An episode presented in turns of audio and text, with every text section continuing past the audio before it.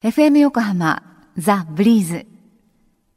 教えて税理士さん。ポッドキャスティング。11時19分待ったところです。北島美穂がお送りしています。FM 横浜ザ・ブリーズ。火曜日のこの時間はスタジオに税理士さんをお迎えしまして私たちの生活から切っても切り離せない税金についてアドバイスをいただいています。お話ししていただくのは東京地方税理士会から田中道夫さんです。田中さんこんにちは。こんにちは。よろしくお願いします。よろしくお願いします。今週は税を考える習慣ということで、はい、このコーナーいつもとちょっと違う切り口でお送りしようと思うんですが、はい、えー、田中さん今回はどんなお話を？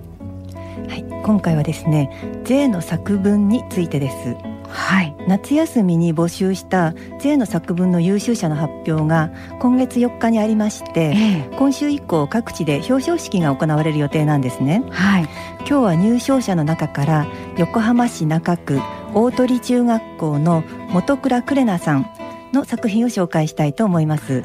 はい、ね、税のことで作文を書いてで入賞するという、ね、中学生クレナさんということなんですが普段ね、どういうことにこう興味を持って過ごしているような中学生なんでしょう？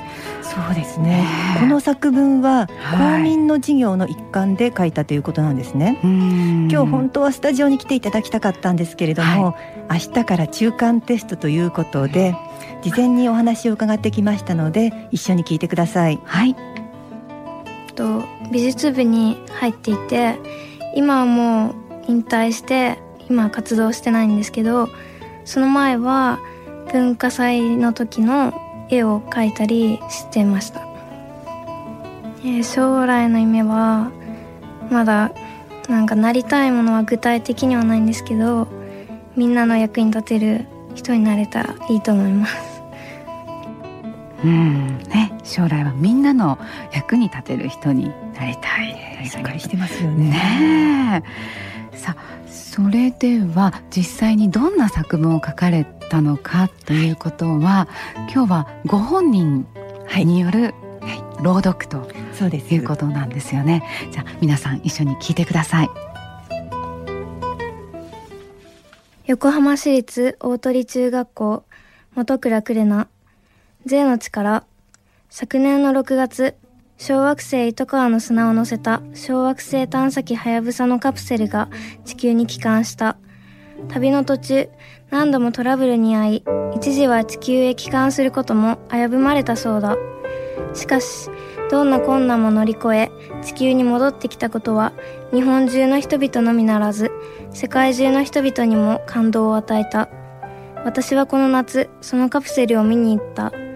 金色に輝いていたカプセルが真っ黒で傷だらけになっていたのには驚いた。そしてもっとハヤブサについて知りたいと思い調べてみることにした。すると、ハヤブサの目的は太陽系の起源を知るとともに地球のメカニズムを解明させるため糸川の砂を採取し地球に持ち帰ることだと分かった。この目的を達成できた日本の技術はすごいと思う。だが、私が最も驚いたのは予算である。はやぶさの予算は130億円。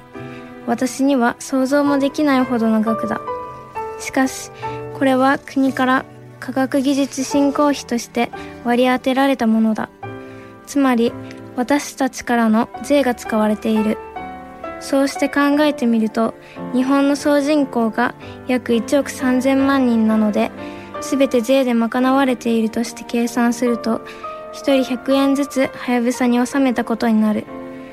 はやぶさは多くの人に勇気と感動を与えた。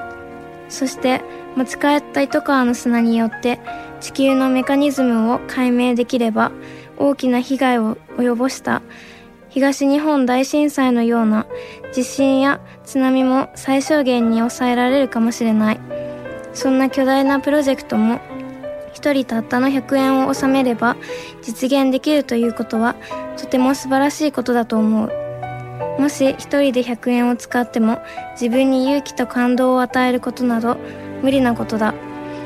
一人一人が少しずつ負担することにより日本という国として一つになり結果として負担した何倍もの良いものを得られるというのが税なのであるふと気がつけばもっと身近なところにもあるではないか。例えば図書館や博物館。これらも国や県などから税により賄われている。私の住む横浜市の図書館の予算は約14億5千万円で人口は約370万人なので1人当たり400円の税で図書館が成り立っていることになる。文庫本でも1冊400円はかかるので1年に1冊でも借りれば私たちにとって図書館は有益なものとなる。このように考えると税は一見負担するものと思われがちだが実際には何倍にもなって私たちに返ってくるのだ。それだけでなく中には図書館や博物館のように利用すればするほど税の負担が少なくなるものもある。間接的ではあるがこれこそが税の力なのだと私は思う。税を納めることは日本国民の三大義務の一つであるがこう考えると強制されなくても納めたいものではないだろうか。私は納めたい。税の持つこの素敵な力に期待して。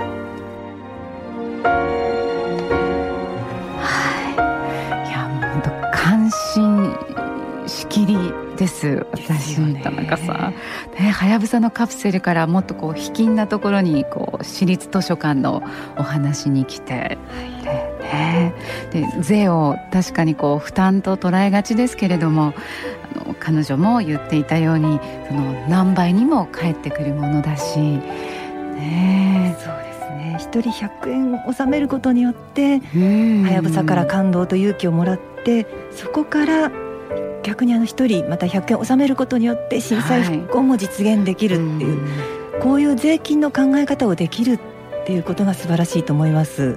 はい、えー、元倉さんこう作文を書く前と後では税に対する意識ってどうなんでしょう？変わったんでしょうかね？この辺りもあの取材をしてくださってるんですよね。はい、はい。税金はやっぱ大人とかが納めるなんか中学生にはまだ関係ないものだと思ったんですけど作文で中学生でも考えられる税のこととかがあるんだと思いました。やっぱ消費税とかだけですけど納めたらそれでなんか返ってくるんだな。公民の事業なので今はそれで国債がもっと減ればいいのにみたいな話をしてます。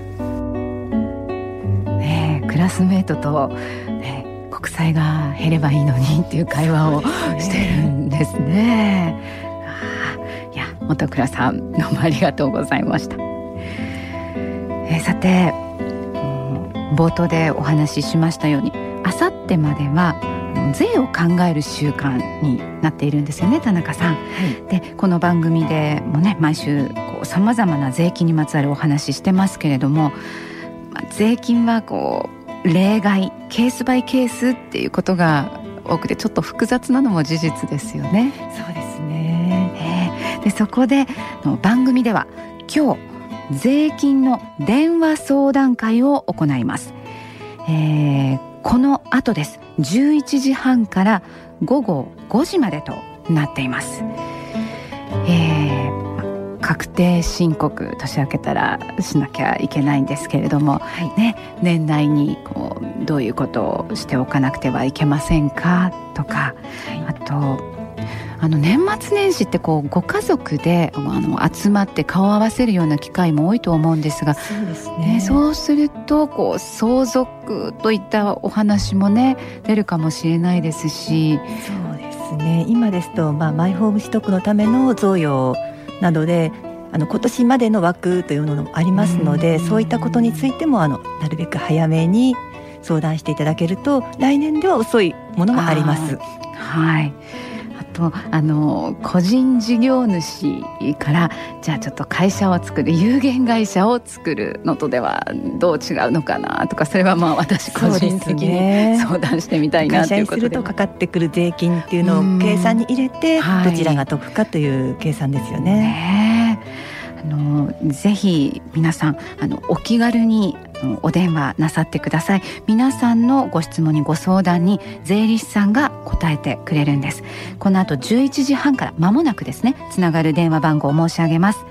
045-222-6211 045-222-6211です。でこの後田中さんもそのお電話に出られると。はいそうです。私とあの前半はもう一人女性が担当するのであの税金の相談にしては珍しく女性率が高いんですね。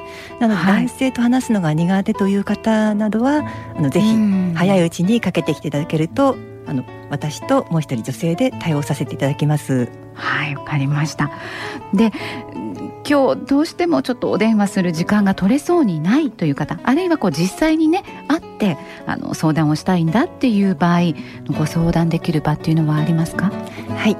税と登記の無料相談会というのがありましてこれが11月の19日土曜日。はい、午後1時から午後4時までになります、はい、場所は横浜駅東口。そごう地下2階正面入り口前新都市プラザになります、はい、予約は不要ですので気軽に来てください。はいわかりました。えー、よろしければもうこの時間からお電話つながりますので、えー、税に関するご相談お寄せください。もう一回電話番号言いますね。夕方5時までつながる番号です。045-222-6211 045-222-6211です。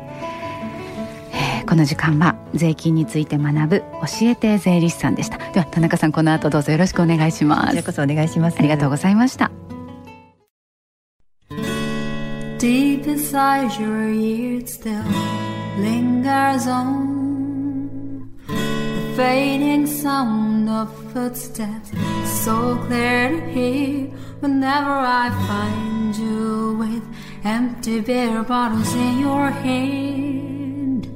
I see someone four years old staring back at me.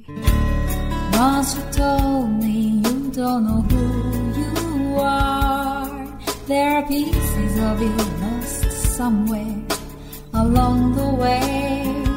And you've been searching hopelessly in a wrong place. Cause they have always been with you from the very start. So many years you haven't been yourself.